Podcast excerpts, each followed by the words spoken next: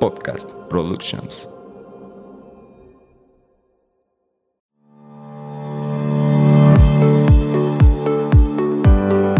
Hola, bienvenidos a Nutrir con Mente. Yo soy Rocío Castillo. Y yo, Fernanda Calzada, dos amigas nutriólogas que quieren quitar toda esa información chatarra con la que día a día nos alimentan. Por eso hoy vamos a nutrir tu mente. Acompáñanos. Hey, ¿qué tal? Bienvenidos a un episodio más de Nutrir con Mente. Hoy traemos un episodio que muy seguramente van a querer escuchar todos en casa. Sí, Fer, porque no te pasa que en consulta siempre es de, oye, ¿y con qué aceite cocino? ¿Puedo cocinar con aceite? El aceite de coco es lo mejor, lo más nutritivo. Y tengo mis alacena llena de coco de aceite. De coco de aceite. De coco de aceite. Ay, no, porque esta temporada Va una tras otra. Una tras, tras otra, todos los capítulos. Oye, pero no solamente en consulta, amiga. Creo que, o sea, En familiar, reuniones, en redes sociales. ¿Con qué aceite cocino? ¿Cuál es el mejor aceite para cocinar? El boom del, del aceite de coco. ¿no? Totalmente. Aquí vamos a hablar un poquito sobre diferentes tipos de aceites, si el aceite de coco es bueno, no es bueno, por qué y cuáles van a ser nuestros top 3, ¿no? Que les podemos nosotras recomendar para ¿Y que puedan qué? cocinar y por qué, claro está. Exactamente. Entonces, hoy vamos a platicar de cuál es el mejor aceite para Para cocinar. cocinar. Primero vamos, queremos iniciar con cuáles características debe tener un aceite para eh, Poder elegirlo. para, para poder elegirlo. O sea, vamos a hacer una listita de, ok, check, check, check, de características que debe tener un aceite. El primer punto es el punto de humo, que es, vaya, la qué tan volátil es el aceite ante el calor. ¿no? Exactamente. O sea, llega un El punto, máximo. Ajá, el punto máximo de que el aceite puede soportar la temperatura más alta para que eh, en ese punto pierda la estructura. Estructuralmente, digamos que cuando sucede un desajuste en la estructura del aceite, pues puede ocasionar que se generen ciertos este, compuestos que son tóxicos, Tóxicos. para el cuerpo. Entonces, lo que buscamos en un aceite es que este punto de humo sea el más alto para que se conserve la estructura tal cual sin que pueda ocasionarnos pues un daño a la salud. Porque claro está, si vamos a cocinar con aceite, vamos a utilizar calor. ¿No? Claro, sí, totalmente. Entonces, y, y, eh, bueno, en México el aceite es para frituras. Sí. ¿No? O sea, para, la freír, garnacha. Para la garnacha. Entonces, Sí. pues obviamente es para lo que se utiliza y necesitamos encontrar uno que su punto de humo pues sea un poco alto. ¿Cuál es el siguiente punto, Fer? El siguiente punto es el proceso de refinamiento.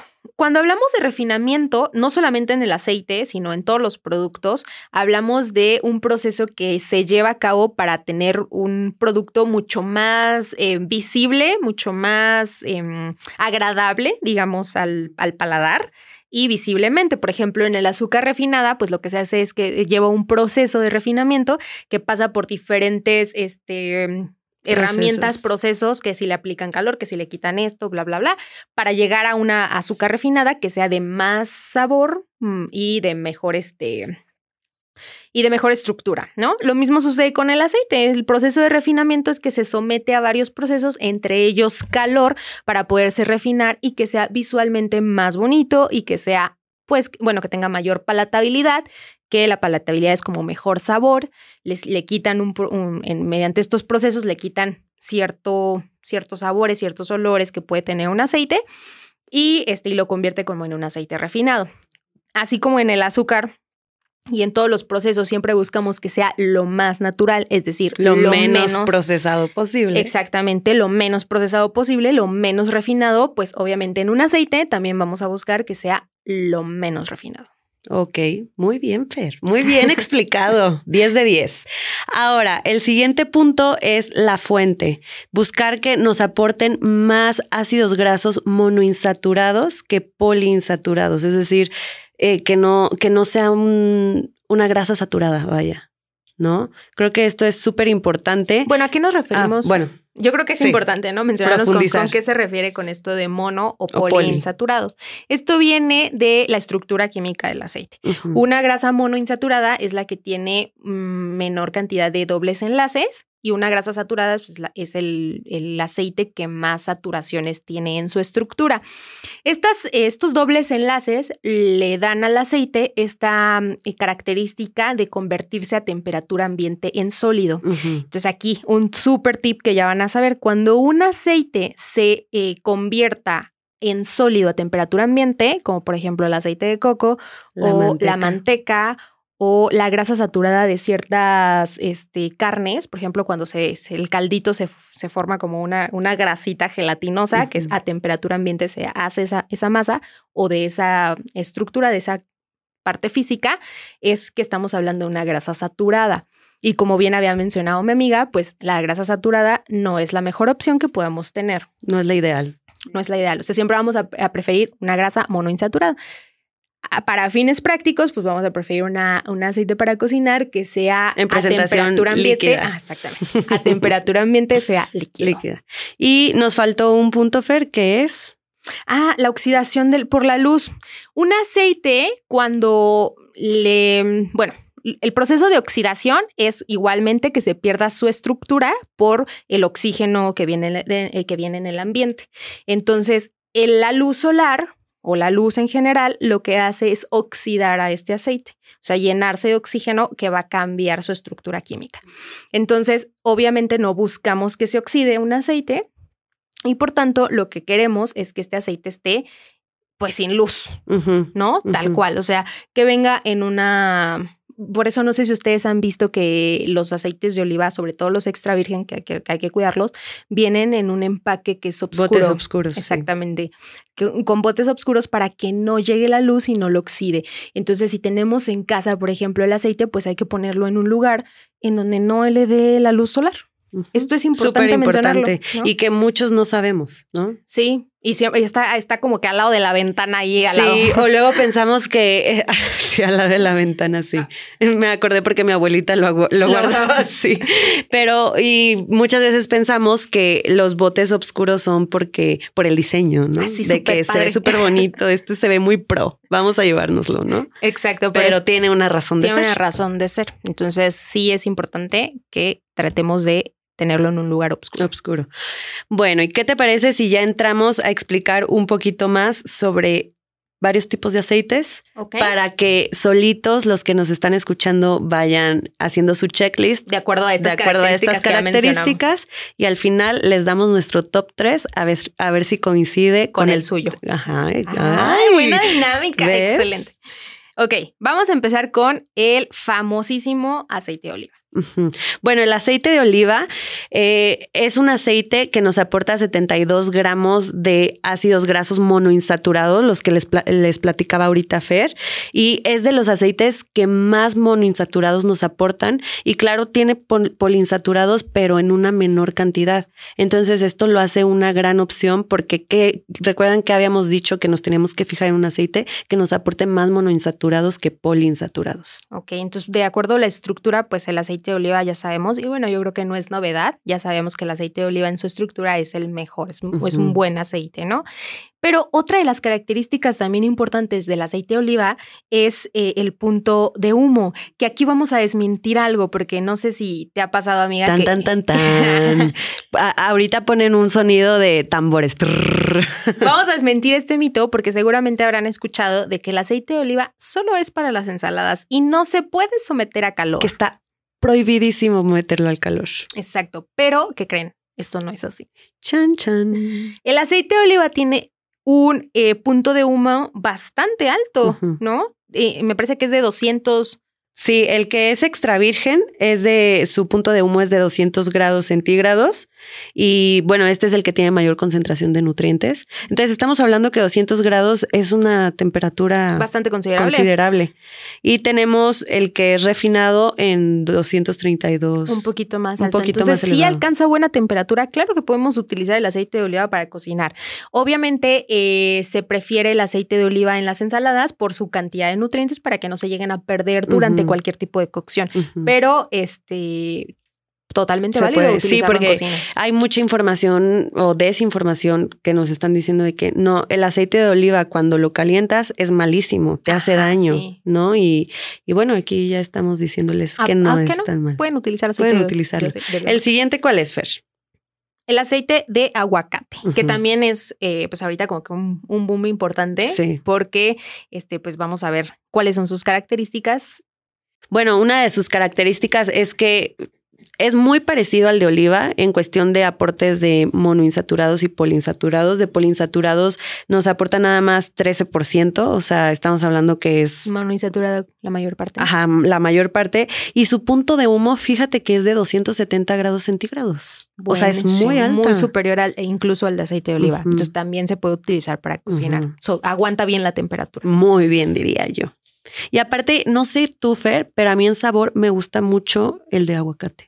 Sí, fíjate que a mí también no me desagrada, vaya, porque esa es una de los contras del aceite de oliva, ¿no? Que, que a veces, eh, bueno, yo he escuchado mi en familia o en pacientes que dicen que el aceite de oliva le da como un sabor. Otros A mí me encanta el sabor. Sí, sí, a mí oliva, igual. me- me pero encanta. sabes que estamos muy habituadas. Pero igual yo creo que es por eso, ajá. Y el aceite de aguacate, a mí en lo personal no me da ningún tipo de, de sabor. No, ¿No? sé a ti. A mí sí. O Pero- sea, pero sí no es desagradable. agradable, claro. Ajá. También tiene un saborcito. A mí, este, a mí tampoco me desagrada, pero pues por sabores, ese es el problema de que no sea refinado. O sea, que estos tipos de aceites, como no son tan refinados, pues sí se les llega a tener un poquitito de sabor. ¿no? Sí, sí, sí, totalmente.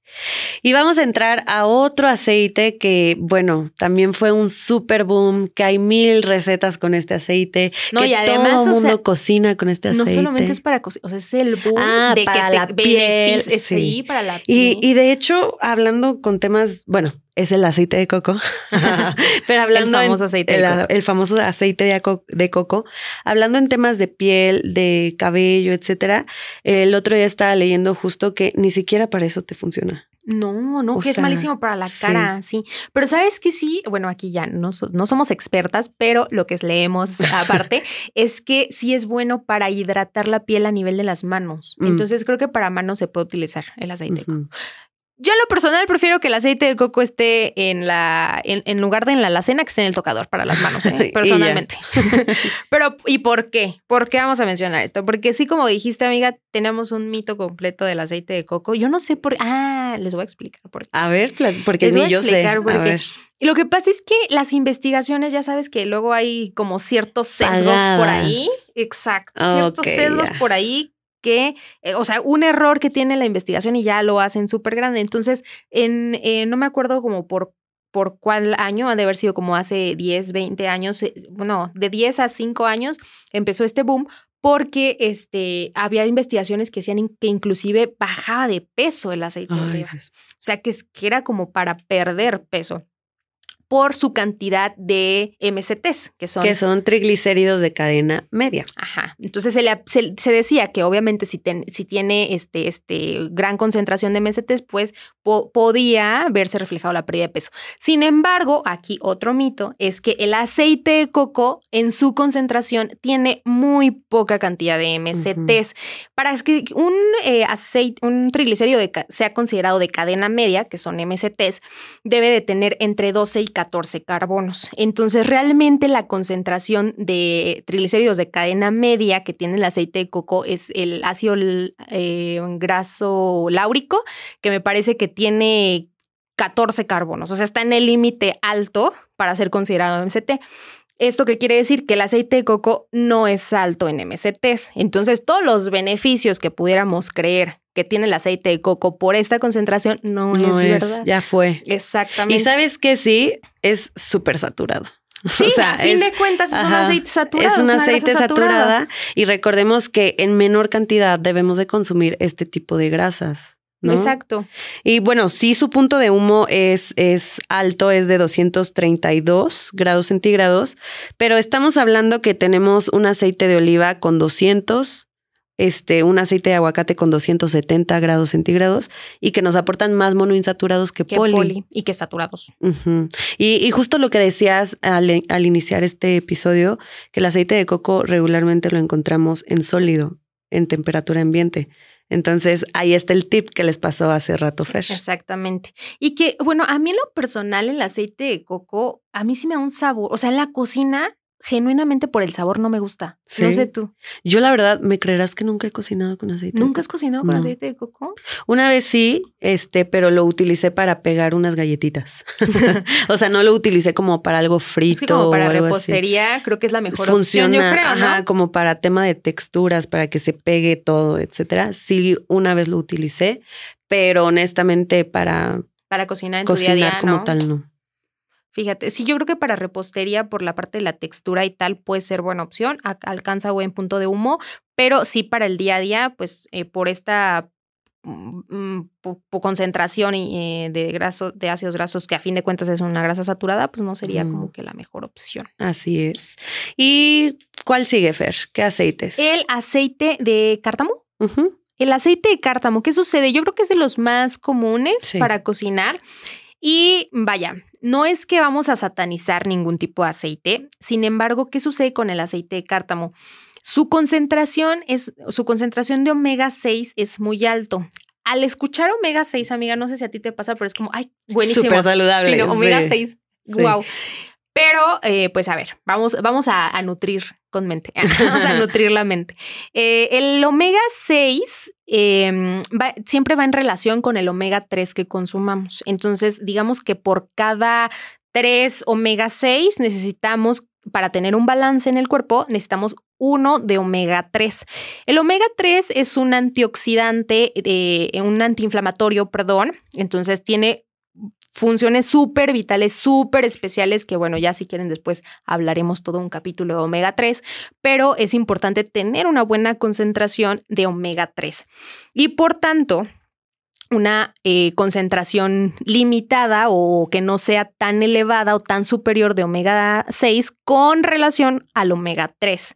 ¿Esto qué quiere decir? Que si nosotros consumimos gran cantidad de omega 6, tendríamos que forzosamente consumir más cantidad de omega 3 para que este ratio no sea tan disparado, tan separado uno de otro. Eh, y desafortunadamente, pues el omega 3 no es fácil de conseguir en el día a día. Se encuentra en, este, en pescados grasosos como el salmón, la sardina, el atún. Entonces, no es algo que consumamos como tan comúnmente en la dieta habitual y el consumir gran cantidad de omega 6, pues solamente nos va a hacer que tengamos una deficiencia de omega 3. ¿no? Y, y, aquí va otra. El, las, el omega 6 es muy fácil de conseguir. O sea, no es que no lo necesitemos, ojo, nuestro cuerpo necesita omega 6. Es un. Eh, es un ácido graso esencial, sí lo necesitamos. Pero aquí podemos caer a que como es tan fácil en diferentes alimentos, etcétera, lo podemos estar consumiendo de más. Exactamente. A la contraparte que el omega 3 no lo consumimos tanto, entonces ahí ya hay una discrepancia muy grande. Exactamente. Entonces, esa es la razón por la que el aceite de cártamo pues, no sería tan bueno por su gran concentración de omega 6, ¿no? Qué importante es esto, ¿no? Totalmente. ¿Cuál es el siguiente aceite, Fer? Bueno, aquí eh, había, había, que mencionar. Ah, sí, me lo perdón. La deficiencia o, la poca cantidad de, de tocoferoles que tiene el aceite de cártamo, que también eso, pues sería una limitante al momento de elegirlo, ¿no? Pero pues bueno, ahora sí, amiga, vamos con el siguiente. Yo siempre corriendo. El siguiente es el de canola, que tiene buen punto de humo. La verdad es que también es un aceite que se, se, utiliza comúnmente, ¿no? Sí, es de los más comunes y que en lo personal, por su punto de humo, eh, no me parece como tan descabellado. Vaya, o sea, sí también no su, concentración no es mayoritariamente de, de monoinsaturados, pero pues bueno, tiene buen punto de humo y sobre todo lo que yo noto de relación amiga es el costo. Sí. Porque eso no lo hemos tocado, pero el aceite de oliva y el aceite de aguacate son caros. En primer lugar, el más caro es el de eh, aguacate Después tenemos el de oliva. Y pues, como comentábamos antes de iniciar este episodio, este de canola, pues en costo-beneficio creemos que está dentro de dentro de rangos. O sea, sí es mucho más económico que el de oliva y el de aguacate, eh, pero también no, no, es una mala opción. Sí, aguanta bien el punto de humo, entonces creo que es una buena opción. Pero bueno, aquí tenemos pues ya la explicación de ciertos tipos de aceites. Ustedes nos van a decir, quiero que ahorita eh, Le vayan pensando. Paren el episodio y piensen, ah, ok, este, este Entonces, este, este, es este. bueno. Y, ahorita al final les vamos a dar nuestro top 3. Porque algo que también es muy importante a la hora de hablar de aceites, Fer, son los métodos de preparación, ¿no? Creo que es muy importante eh, dejar bien presente que no todo hay que freírlo, no todo hay que hacerlo capeado, no para todo hay que utilizar aceite. Creo que hay demasiados métodos de preparación que son una gran opción y que no siempre involucran el aceite. Yo creo que eso es importante para ir eh, cerrando el episodio antes de pasar a nuestro top 3. Eh, la, el, el, método de preparación siempre va a ser pues la menor cantidad de eh, preparaciones fritas, empanizadas, capeadas, que se utiliza gran cantidad de aceite, pues tratar de limitarlas y si vamos a preferir utilizarlas, pues ya sabemos qué tipo de aceite. ya ¿Cuáles son nuestros top tres? En primer lugar, el aceite de aguacate. Sí, nuestro top nuestro uno, buen punto de humo, eh, no proceso de refinamiento. Gran aporte de monoinsaturados. Gran aporte de monoinsaturados. Entonces, aceite de aguacate va para nuestro punto número, número uno. El número dos, ¿cuál es, El punto, el, nuestro, nuestro aceite en el top dos es el aceite de oliva. Buena cantidad de nutrientes, buena cantidad de, monoinsaturados, punto de humo bastante alto. Entonces, aceite de oliva número dos. ¿Y el tres, Fer? Y el tres queremos dejar el aceite de canola, que no es, eh, pues bueno, tan bonita su estructura ni tan como el de aguacate o el de oliva, pero soporta bien las temperaturas y el costo-beneficio está bien. Ojo, aquí también no nos basamos tanto en el costo, porque si nos vamos a costos, pues probablemente el de aguacate no esté en primer lugar. Sí sabemos que son un poquito caros, pero creo que a veces gastamos mucho en otras cosas, Fer. Sí, sí, sí, creo que también es buena inversión. Es una buena inversión. Nuestra salud siempre va a ser la mejor inversión. Eh, y la verdad es que podemos comer súper saludable siempre y cuando nos lo, nos lo propongamos y tengamos la información correcta. Totalmente. Pues bueno, nuestro top 3, aguacate, oliva, canola, ya lo saben. ¿Cuál fue el de ustedes? Déjenos en nuestras redes sociales, arroba Nutrir con Mente en Instagram, Facebook, cuál pensaron que fue su top 3 y qué tanto coincidió con el de nosotras para ahí echar tantito chisme sobre los aceites. bueno, pues entonces hasta aquí el episodio del día de hoy. Esperamos que esta información les haya sido de utilidad y, recuerden este episodio cada vez que vayan a cocinar. y, nos recuerden a nosotras también. De paso. Ahí nuestra cara en el aceite. en el aceite oscuro. Ah, bueno, ya. bueno, nos vemos el próximo miércoles. Hasta el próximo miércoles. Bye bye. Gracias por quedarte hasta el final. Si te gustó este episodio, no olvides compartirlo con quienes creas que les pueda servir. Y de paso, no olvides seguirnos en Instagram. Nos encuentras como arroba Nutrir con Mente. Y si nos estás escuchando en Spotify, no olvides seguirnos para no perderte de nuestros nuevos episodios. Y de paso, regálanos tu calificación. Nos escuchamos en el siguiente episodio. Bye bye. Adiós.